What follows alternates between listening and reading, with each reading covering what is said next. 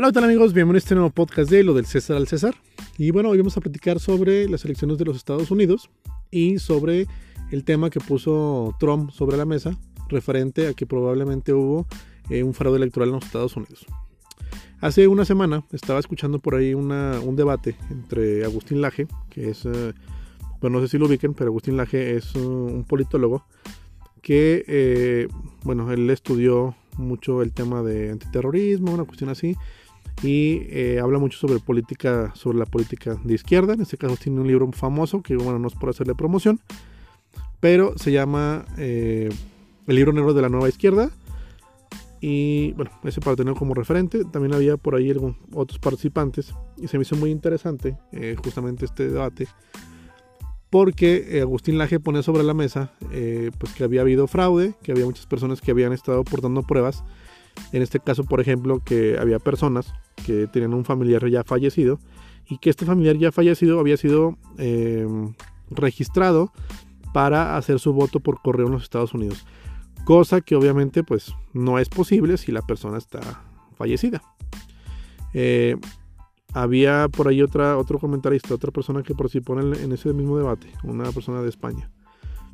Y este puso en tela de juicio que en los Estados Unidos pudiera haber eh, un fraude electoral. De hecho, básicamente lo que él dijo es que era un disparate pensar que en los Estados Unidos pudiera haber habido un fraude electoral y que eso pues básicamente era imposible y que pues bueno, que el, punto de vista del fraude electoral en los Estados Unidos ni siquiera debería de tomarse en cuenta porque Estados Unidos es el es un país donde la corrupción no existe. Entonces, eh, bueno, ese fue el, básicamente el tema. Y yo quiero comentarlo porque las personas que, eh, bueno, que hemos estado en los Estados Unidos, que conocemos un poco el país, pues nos podemos percatar de que efectivamente en los Estados Unidos sí existe la corrupción, pero existe la corrupción en otro tipo de niveles. Por ejemplo, en México hay una corrupción que ya lo he comentado yo algunas otras veces, eh, una, una corrupción institucionalizada, eh, pero en todo el país y generalizada en todos los niveles. En México hay corrupción desde el que te vende mercancía para tu tienda, eh, desde que le vendes alcohol a un menor de edad, desde que le vendes cigarros. Hay corrupción desde eh, la mordida, por ejemplo, para el oficial de tránsito, para el policía municipal. Eh, hay corrupción en los, los juzgados, donde puedes pagarle a un juez para que vayan tal o cual lado, lo cual se ha dado muchas veces y, se ha demostrado muchas veces que ha pasado. Eh, hay corrupción en el gobierno, eso, eso por supuesto es innegable. Entonces en México hay una corrupción generalizada que se puede ver, se puede sentir y lo vivimos al día a día. Pero hay personas que piensan que en los Estados Unidos no hay ningún tipo de corrupción. ¿Por qué? Porque las personas, en este caso mexicanos o, o latinoamericanos, cuando hemos ido a los Estados Unidos, nos hemos percatado que hay un cierto orden. O sea, ya por alguna señal razón todo, todo funciona de maravilla. La gente respeta los pasos de peatones, la gente respeta los semáforos, la gente respeta los lugares de estacionamiento, la gente respeta a las autoridades, cosa que en México no pasa. En México nadie respeta a un policía municipal. En Estados Unidos es impensable no respetar a un oficial de policía porque sabes que va tu vida de por medio. Entonces, Em, cuando vamos a Estados Unidos, pues vemos esa, diferencia. Haciendo obviamente, eh, eh, comparando con nuestros países de origen, digo, México pues es, el, es eh, un ejemplo de corrupción. A lo mejor hay a quien no le guste que se diga que México es corrupto, pero lo es. Entonces vas a un país como Estados Unidos y dices, bueno, pues en este país no hay corrupción, porque aquí si tiras basura te multan, la gente paga por tirar su basura electrónica, no la andan tirando a los arroyos, eh, en general, bueno, hay muchas cuestiones que funcionan en los Estados Unidos. Que es lógico también, porque los Estados Unidos tiene una, su política está más encaminada en un tema global que en un, eh, que en un tema meramente nacional. Ellos, por ejemplo, tienen intereses regionales en América, e intereses regionales eh, en Europa, Asia y y bueno, en Polo Norte, Polo Sur, en todos lados Estados Unidos está, está en miscuido. Por lo tanto, pues eh, es lógico que tiendan a mantener en este caso la corrupción en sus fronteras, pues a un mínimo posible, porque obviamente un país que es corrupto en lo más básico, en los temas más básicos, pues obviamente no va a tener poder o fuerza para poder estar interviniendo en asuntos de otras naciones. En el caso de Estados Unidos, pues yo creo que eh, desde mi perspectiva esa es la, el motivo por el que funciona relativamente bien. Y, y bueno, pero esto pues no, no quita que los Estados Unidos sí sean corruptos. Se ha visto la corrupción, por ejemplo, no sé si recuerden ese caso tan sonado, que se dio, obviamente, fue fuera de las fronteras de Estados Unidos, en el caso de la reconstrucción de Irak, donde había contratos que no eran precisamente muy legales y se estaban dando por ahí eh, pues preferencia a alguna empresa constructora que pertenecía a una de las firmas más eh, ricas del mundo en tema este, monetario, etcétera, etcétera, etcétera. También vemos por ahí eh, algunos casos donde, por ejemplo, venta de armas a, países que tenían veto de, venta de armas.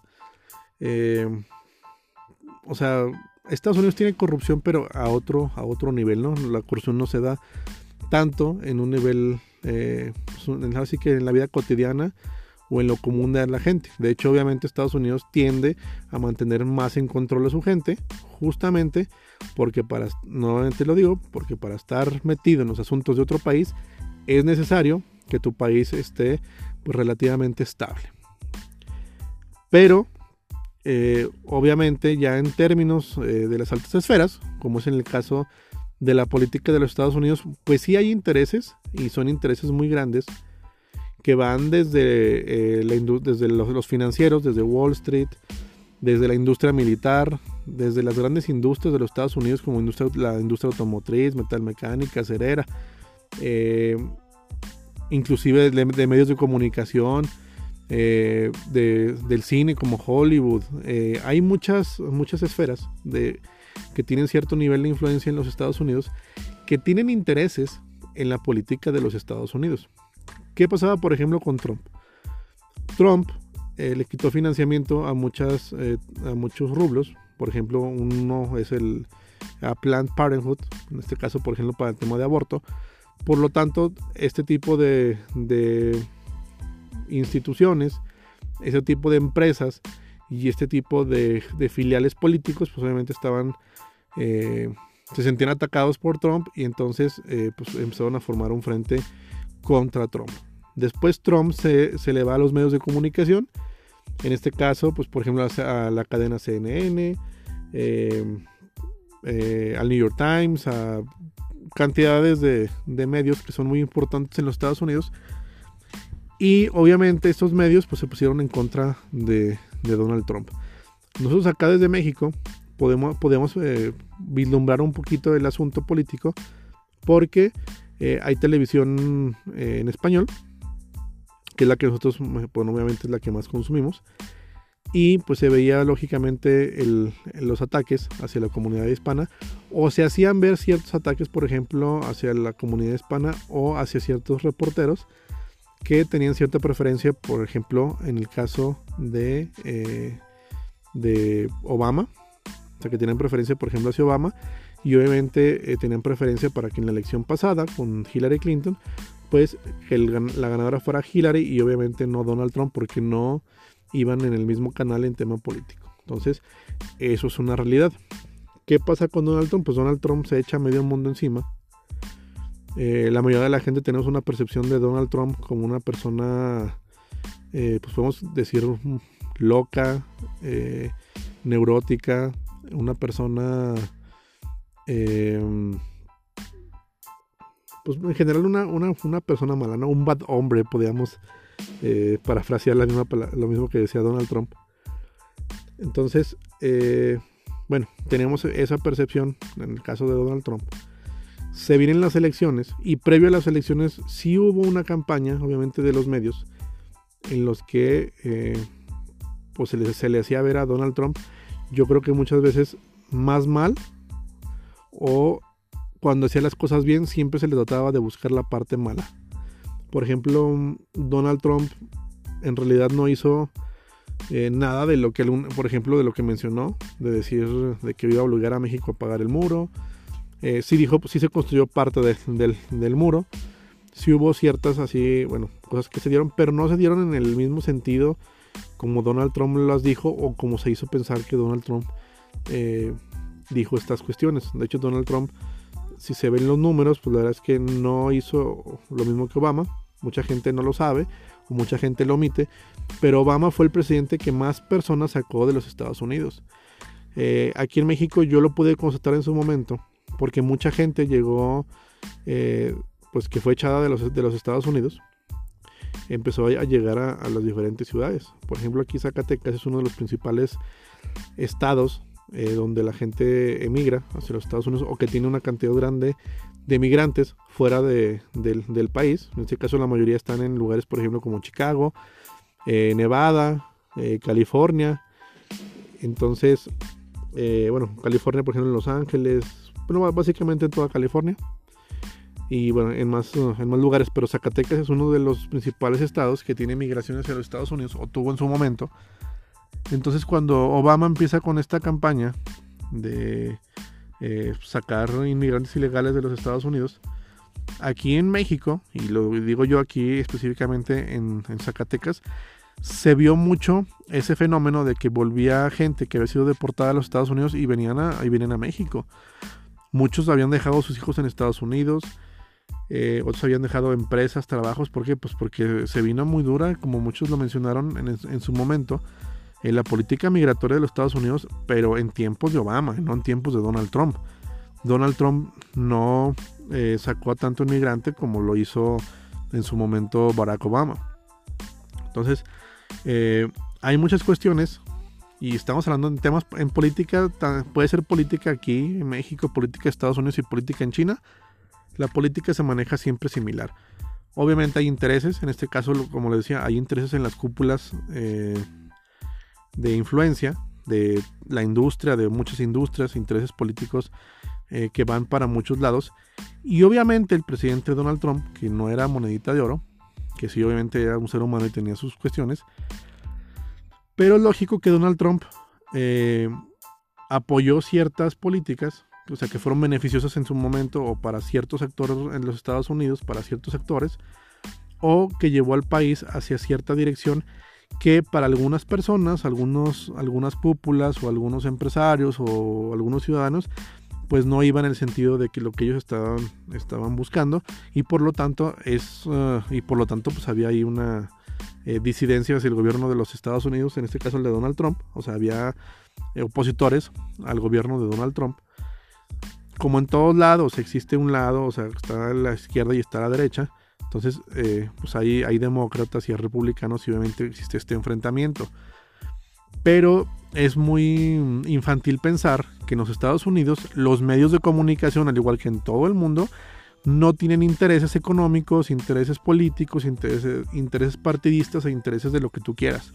Entonces, eh, ese tema se dio, sí se dio. Yo la verdad es que no tengo dudas de que haya habido eh, un fraude electoral en los Estados Unidos. No quiere decir que yo apoye a Donald Trump. Pero, eh, bueno, Donald Trump es el tema principal porque fue o sigue siendo actualmente el presidente de los Estados Unidos. Es el que hemos tenido los últimos cuatro años.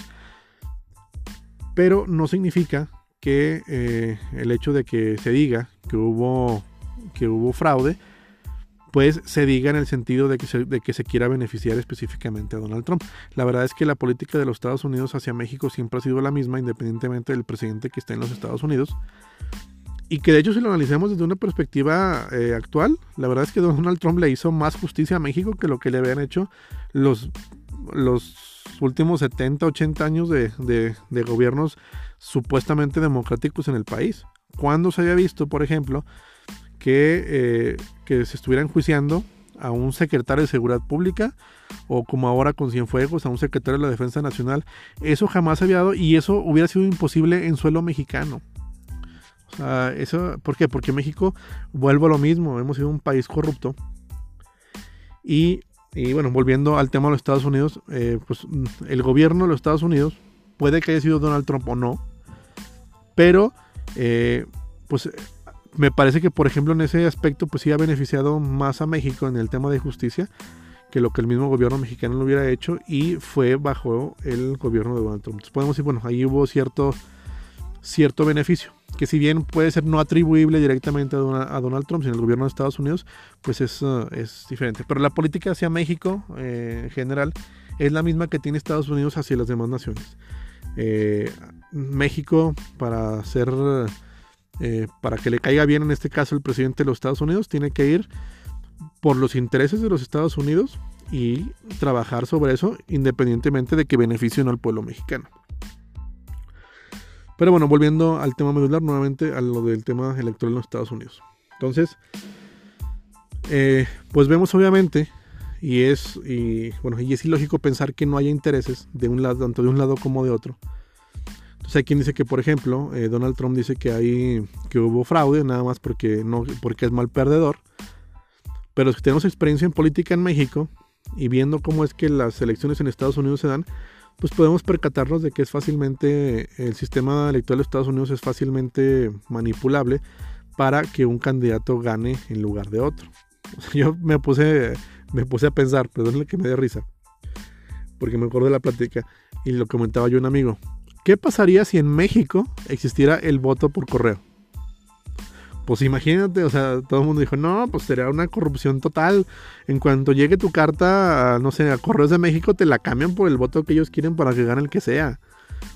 ¿Por qué? Porque en México se da, en todas las elecciones todo el mundo hemos visto compra de votos, quema de urnas, robo de urnas, urnas violadas, urnas embarazadas, este, las tácticas de los partidos, por ejemplo, la de la de el tren, o cómo le llaman esta de que Va una persona, mete un voto, se queda con la papeleta, va y se la entrega al, del partido que le está comprando el voto. Este ya le da la papeleta con el voto marcado.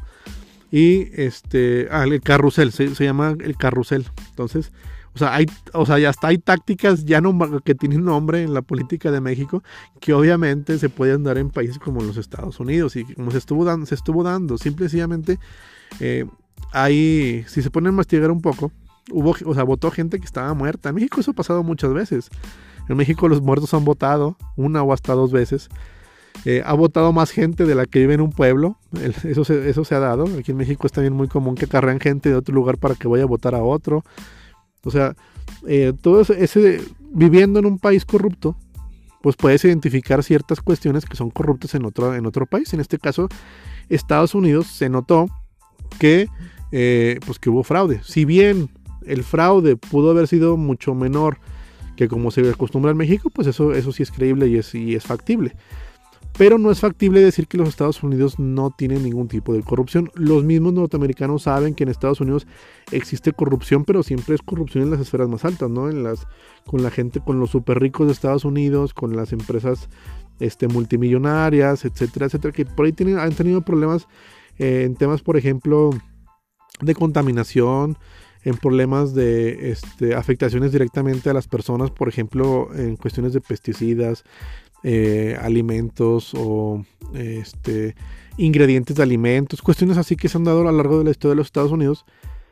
Que, eh, bueno, además, la NRA es un ejemplo muy, muy, muy claro de, de cómo funciona la política de los Estados Unidos. Hay quienes están a favor. A mí, en lo personal, me gustaría que en México hubiera un tipo de NRA y a mí me gustaría este, tener la misma libertad que en los Estados Unidos, ¿no? De poder comprar un arma, eh, como lo hacen ellos. O sea, hay a quienes nos agrada eso y hay a quienes no. Pero la NRA es un muy buen ejemplo de del tema de los intereses económicos en los Estados Unidos, porque la NRA es financiada obviamente por las empresas que producen armamento. Y esta empresa financia candidatos que muchas veces llegan a, ser, a estar en la Cámara de Representantes que obviamente van y velan por, eh, pues los intereses de esas empresas.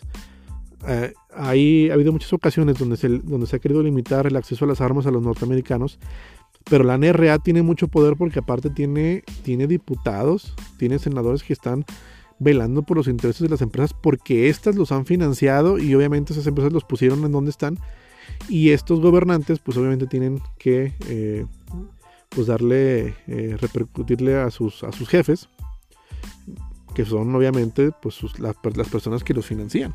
Entonces, decir que en los Estados Unidos no hubo fraude, para mí la verdad es que se me hace una responsabilidad total. Estados Unidos no es perfecto, no ha sido perfecto y se, nota, se notó en esas elecciones. Eh, ¿Qué se puede poner, por ejemplo, de, esas elecciones? Pues bueno, primeramente ver que el sistema político no es perfecto, ni siquiera en el país que se encarga de llevar la democracia al mundo, no es perfecto su sistema democrático. No es perfecto que en Estados Unidos, por ejemplo, no gana el que más votos tenga. Gana, por ejemplo, este, eh, en este caso que ganen los estados que, que, tienen más puntaje. O sea, ahí no, no ganas tanto por porque más gente votó por ti, sino, sino por un puntaje que tiene que ver, en este caso, por ejemplo, estados como California, que tienen más de 40 puntos o votos más chiquitos donde apenas tiene 6, 7 o 10 puntos. Entonces, eh, también la, la democracia en Estados Unidos es muy complicada, es muy compleja, pero al mismo tiempo es muy sencilla y tan sencilla que es muy fácil pues que se den ese tipo de, manipulaciones. Yo, por ejemplo, eh, hace algunas elecciones pasadas, conocí a alguna persona que se registraron para voto por, por correo. Hicieron su voto por correo y en las elecciones fueron a Estados Unidos y votaron dos veces. Hay gente que ha hecho eso. Y hay gente que sin ser ciudadano americano ha votado en las elecciones. Entonces, si tú puedes hacer eso en Estados Unidos, en el país, en el, en este, el baluarte de la democracia en el mundo, pues que nos esperan todos los demás, en todas las demás naciones.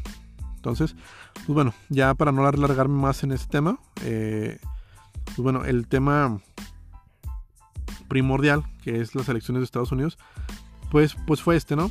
Eh, en más que nada, eh, pues hacer esta, esta comparación con los países sudamericanos, Centroamérica, Norteamérica, en este caso de México, como viene siendo México, y ver pues que obviamente Estados Unidos no es un sistema perfecto, no tiene un sistema perfecto, y que sí es viable que haya habido este, esos temas, por ejemplo, de, compra de votos, o de corrupción, o de fraude electoral. Es factible. Estados Unidos, eh, a pesar de lo de como lo vemos la mayoría, pues sí tiene sus niveles de corrupción. Se han visto sus niveles de corrupción. Obviamente son en esferas más altas. Pero son cuestiones que, se dan. Entonces, pues bueno, esperemos que también eh, este tema de las elecciones en Estados Unidos pronto eh, pues vislumbre ya la, luz, ya vea la luz, para que eh, pues ya podamos saber también quién es el presidente real, quién es el presidente electo en los Estados Unidos y también quitarnos este, esta incógnita porque al día de hoy, 13 de noviembre del 2020, no hay presidente electo en los Estados Unidos, a pesar de que los medios de comunicación ya le dieron el gane a Biden, sin haber esperado a que la corte, el gobierno de Estados Unidos, le haya dado el gane ya a Biden. Estamos ahí en ese, ya se los había dicho en el otro podcast. Y bueno, pues hasta aquí mi participación. Espero que les haya sido entretenida mi, mi, mi participación en este podcast. Y les agradezco por escucharme y nos vemos en un próximo podcast.